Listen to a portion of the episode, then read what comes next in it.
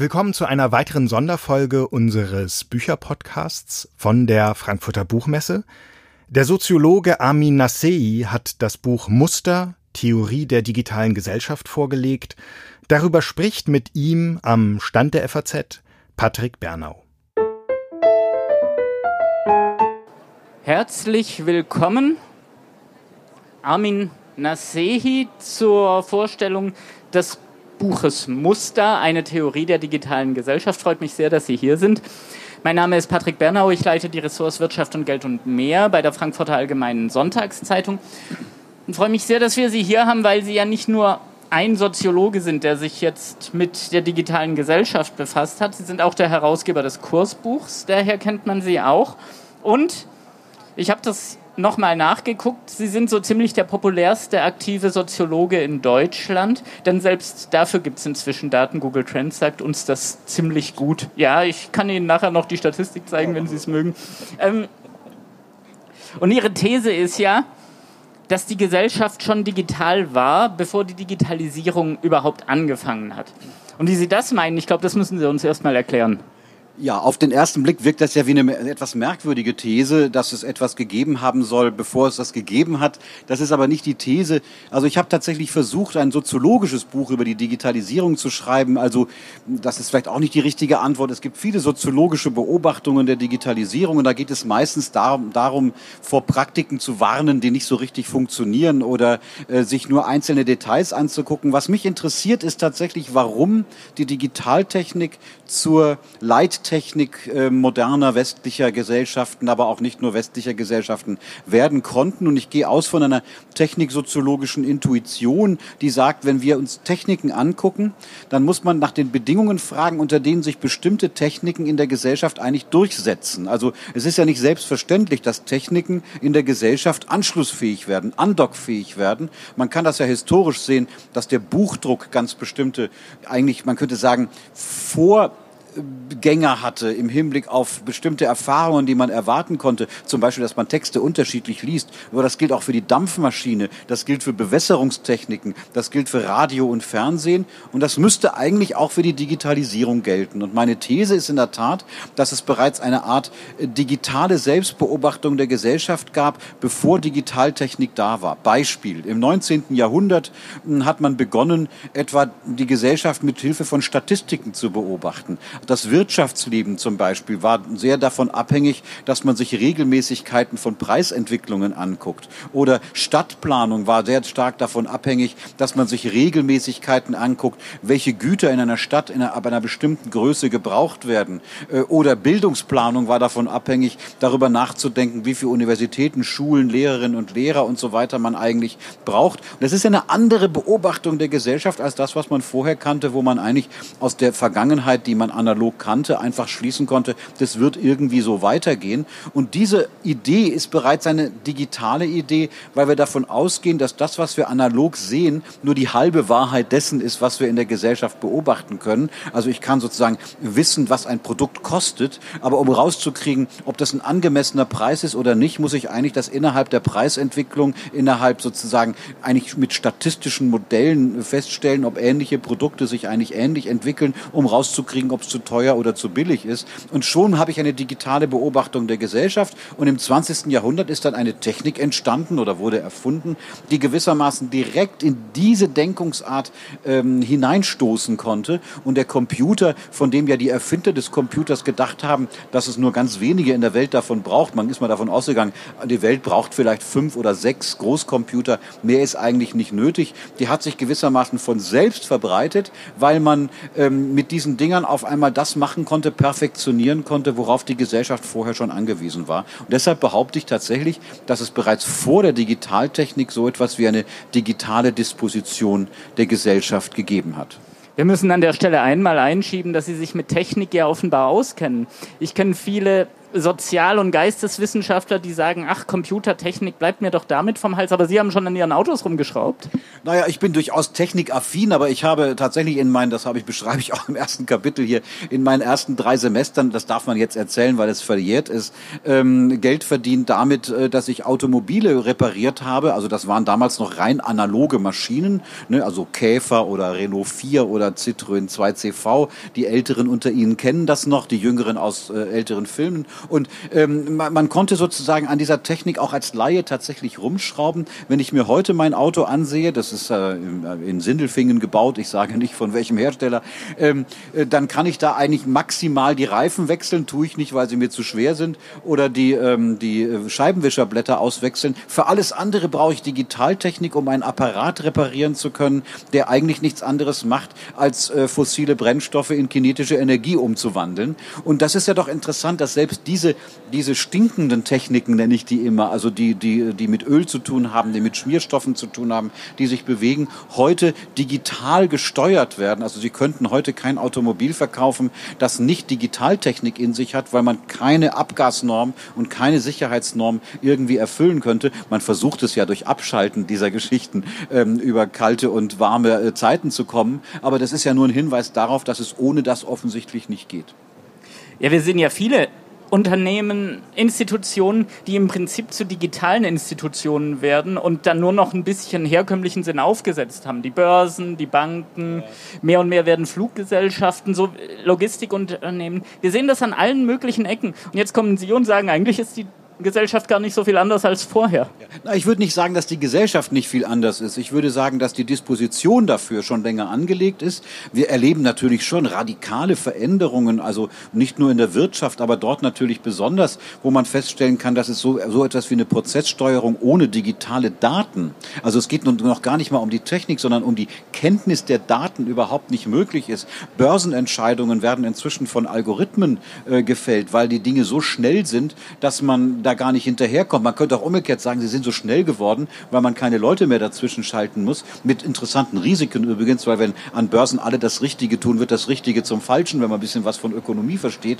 Dann, dann wird man also feststellen, dass sich da tatsächlich radikal viel verändert. Aber das Interessante ist, dass, dass, diese, dass diese Technik ähm, sehr Unterschiedliches machen kann, aber eigentlich mit den gleichen Mitteln. Also ob man damit Forschung betreibt, ob man damit Ästhetisches macht, ob man damit Marketing macht, ob man an den Börsen arbeitet oder ob man forensisch äh, zum Beispiel Strafverfolgung durch äh, die, das Detektieren von Datensätzen macht. Das ist die Leittechnik, die überall vorkommt, an der wir nicht vorbeikommen. Kann man jetzt auch schön daran erkennen, dass die Kritik der Digitaltechnik oder Kritik des Internets vor allem im Internet diskutiert wird. Ja, also man kann selbst die Kritik an diesen Geschichten nicht loswerden, wie übrigens der Buchdruck auch meistens in den Büchern kritisiert worden ist, weil das die Leittechnik war einer Buchgesellschaft, die 500 Jahre alt ist, wo man sozusagen das Gedruckte für analoger hält als die Welt, die man sieht. Ich glaube, wenn wir jetzt über die Messe gehen, sehen wir auch das ein oder andere Buch, das sich ein bisschen kritisch mit dem Internet und der Digitalisierung das auseinandersetzt. Stimmt, Aber ja. ähm, wenn Sie das so beschreiben, wie alle unterschiedlichen Teilsysteme mit der gleichen Technik, mit den Daten arbeiten, dann kommen Sie auch einen Punkt in Ihrer These, an der Sie sagen, die muss man auch wieder voneinander trennen. Ja, also zunächst muss man sagen, ich, ich, ich, ich bin ein Soziologe, der sich sehr dafür interessiert, dass die moderne Gesellschaft nicht aus einem Guss ist, sondern tatsächlich unterschiedliche Logiken, das hat mit Digitalisierung zunächst noch gar nichts zu tun, ähm, sich gewissermaßen ja in, fast in Konflikt miteinander stehen. Also wer ein politisches Problem lösen will, der muss andere Erfolgskriterien gelten lassen als jemand, der ein ökonomisches Problem lösen will oder ein Forschungsproblem lösen will. Also Wahrheitsfragen lassen sich nicht über Mehrheiten äh, organisieren. Ja, also wissenschaftlich wahr ist nicht das, was die meisten glauben, sondern was irgendwie gut begründet ist. Man kann natürlich unterschiedlicher Auffassung darüber sein. Und wer, wer, wer ökonomischen Erfolg haben will, muss am Ende zahlungsfähig bleiben, sonst wird er von Märkten verschwinden. Das ist was völlig anderes als im politischen Raum so etwas wie, wie Gefolgschaft zu finden. Ja, und wenn ich, ja? Ja, bitte. Also, die, diese Bereiche trennen sich quasi schon von selber. Und ich behaupte in dem Buch sogar, dass diese Funktionssysteme selbst quasi ästhetisch so ähnlich aussehen wie die Digitaltechnik, weil sie mit relativ einfachen Unterscheidungen arbeiten.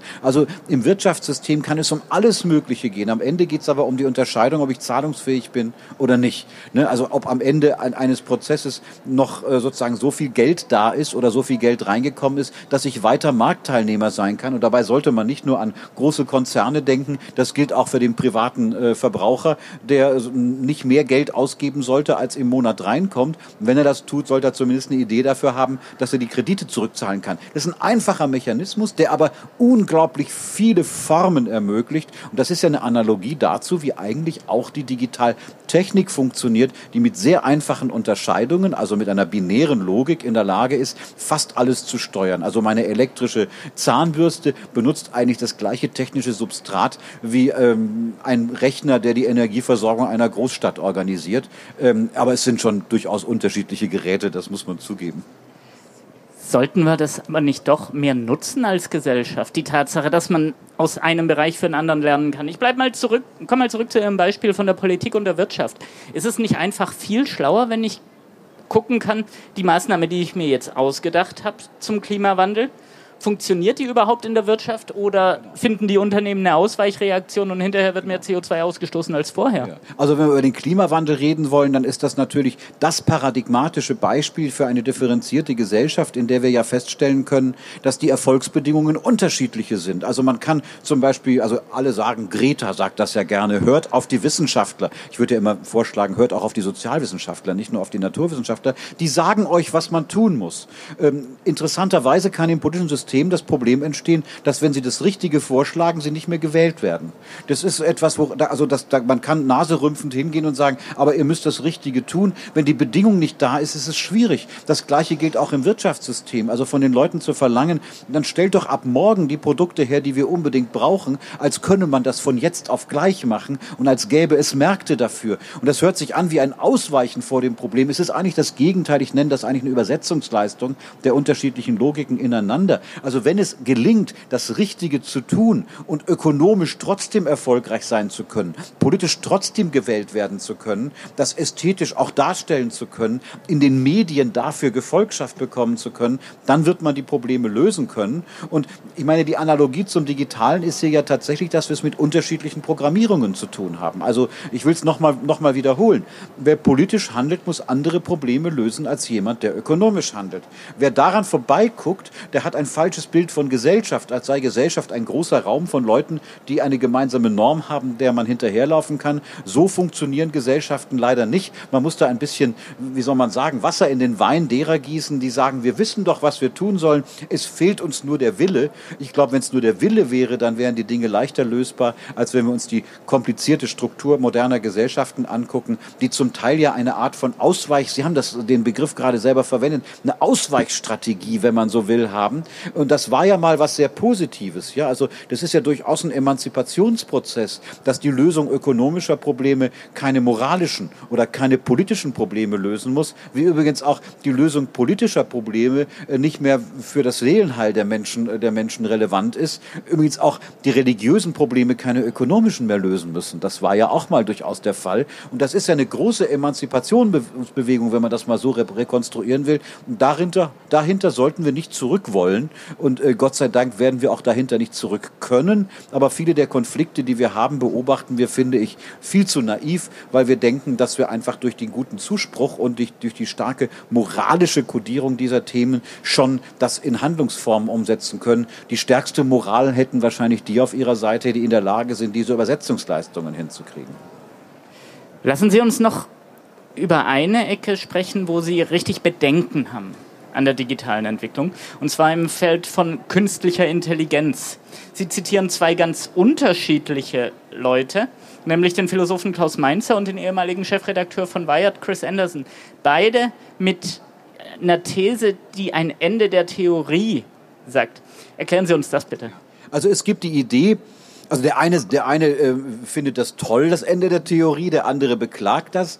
Ende der Theorie würde bedeuten, wenn man, wenn man jungen Leuten Sozialwissenschaften beibringt und die haben mit Statistiken zu tun, dann können sie die Statistiken natürlich verwenden und alle möglichen Korrelationen äh, rechnen. Also gibt es eine Korrelation zwischen der Dichte des Haares auf dem Kopf und dem beruflichen Erfolg. Ne? Am Ende finden Sie noch eine Korrelation zwischen der Zahl der Störche und der Zahl der Geburten im Krankenhaus. Genau, und, und das Interessante ist, wenn man diese Korrelation findet, hat man damit noch nichts erklärt. Ne, das ist also sozusagen für alle, die mit Statistiken zu tun haben, ganz interessant.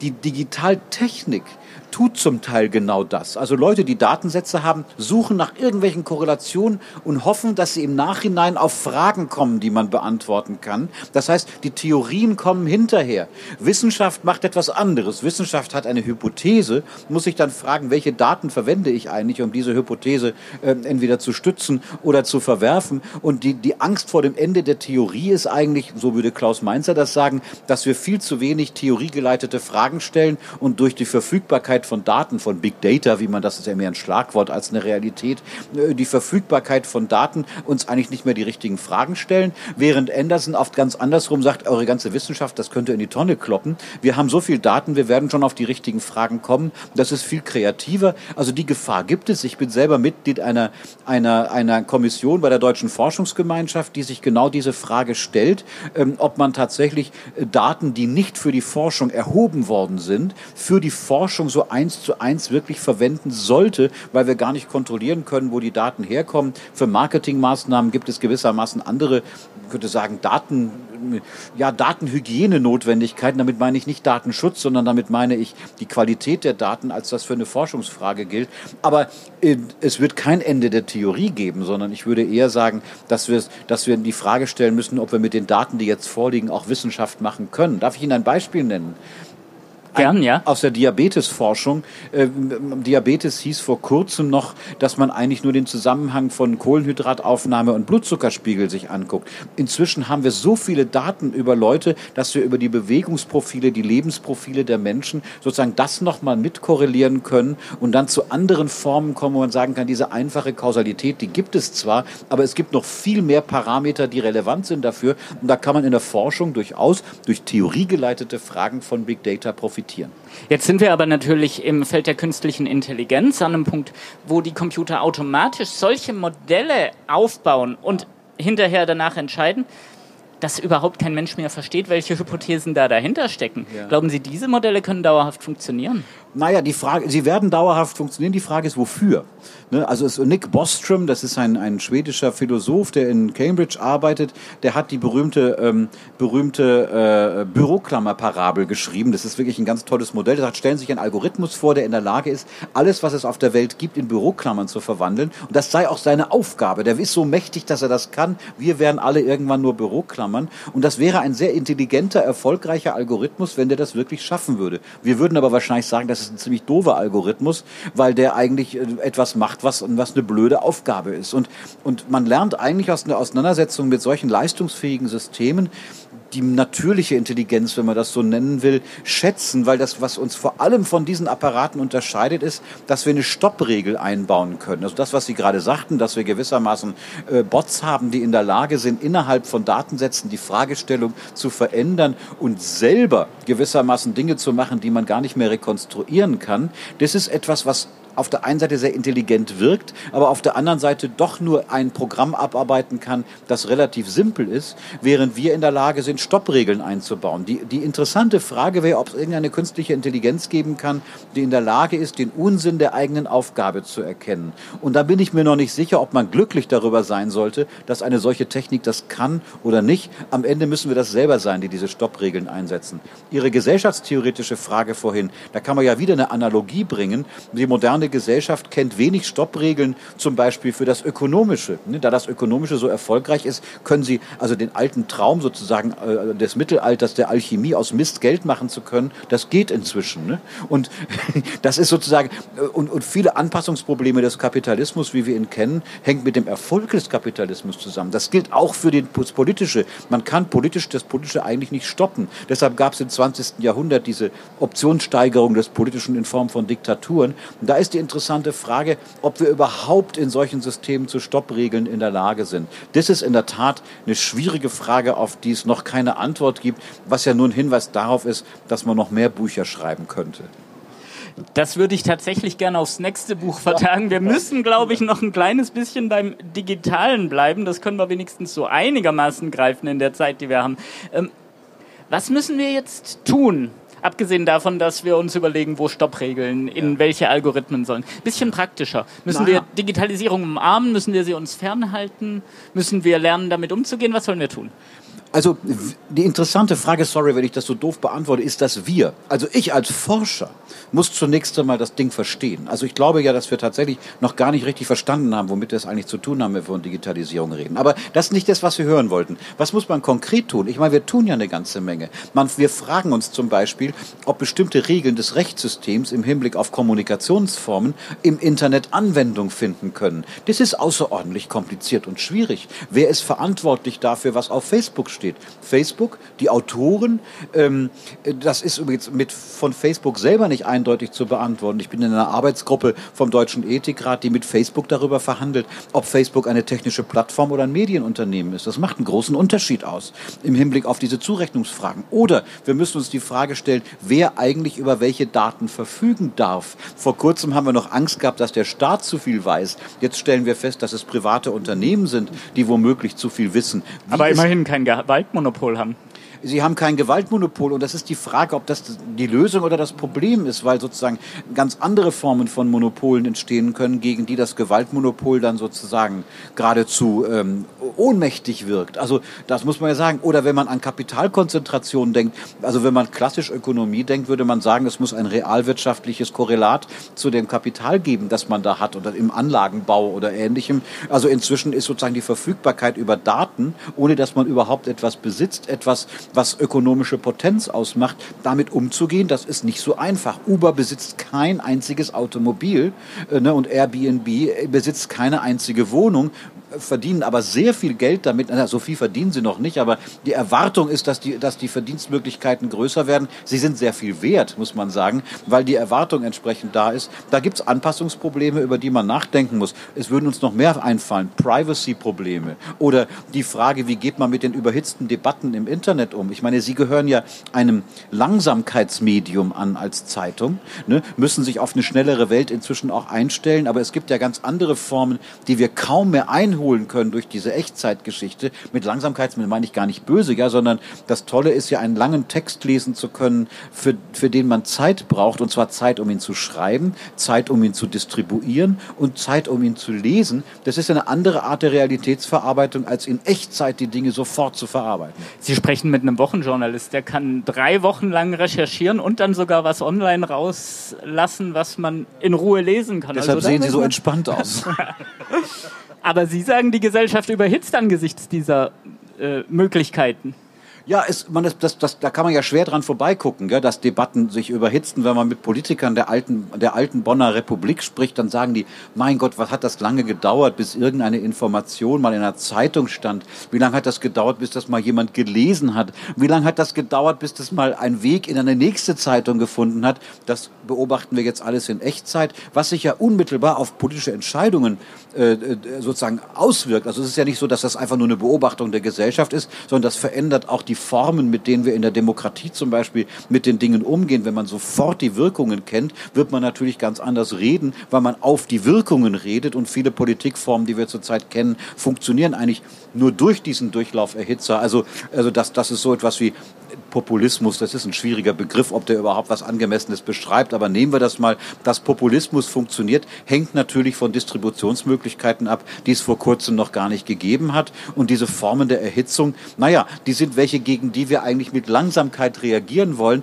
was eine Kontradiktio ist, weil man sozusagen dann selbst erhitzt, wenn man sich dagegen wendet. Also wir kennen das ja alles, dass man versucht, ruhig mit den Erhitzten zu reden. Das erhitzt einen dann selber und schon sind die Debatten anders, als man sie sich vorher vorstellen konnte. Man meine Zeitungen haben doch damit haben das doch versucht, Parteien übrigens auch ähm, zu sagen, jetzt demokratisieren wir das Ganze mal. Wir haben im Internet äh, unsere Artikel, machen unten die Kommentarspalten auf und sagen, das ist doch eine totale Demokratisierung, dass die Leute jetzt sagen können, was sie denken. Und dann dummerweise tun die Leute das auch noch. Und wir wissen, dass man eigentlich schätzen muss, dass die meisten Menschen in den meisten Situationen nicht sagen, was sie denken. Das nennen wir Zivilisation. Aber die Niedrigschwelligkeit dieser Medien führt natürlich zu einer Erhitzung, weil sie das getan haben. Die beiden großen Parteien, also das sind die, die mal groß waren, ähm, die, die haben aufgehört damit, die haben diese Foren wieder zugemacht, weil sie mit Dingen konfrontiert worden sind, mit denen man nicht umgehen kann. Unternehmen gilt das, für Unternehmen gilt das Gleiche und in den Medien auch. Sie machen dann nur noch betreute Formen von Kommentaren, dass man also das rausnehmen kann,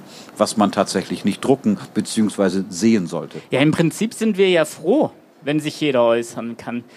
Finden Im Sie Prinzip einen haben Sie gesagt, Ja, ne? ja, im- finden auch wir moderieren unsere Foren, das ist überhaupt keine Frage, das ist nötig, aber sehen Sie einen Weg, wie man alle zusammen und mit Blick auf die Uhr müssen wir dann danach auch leider aufhören. Sehen Sie einen Weg, wie wir alle zusammen aus dieser Überhitzung wieder runterkommen können und uns nutzend die Geschwindigkeit, die wir kriegen aus der digitalen Welt, ordentlich darüber verständigen können, wie wir zusammenleben wollen. Also zugegebenermaßen sehe ich das im Moment nicht.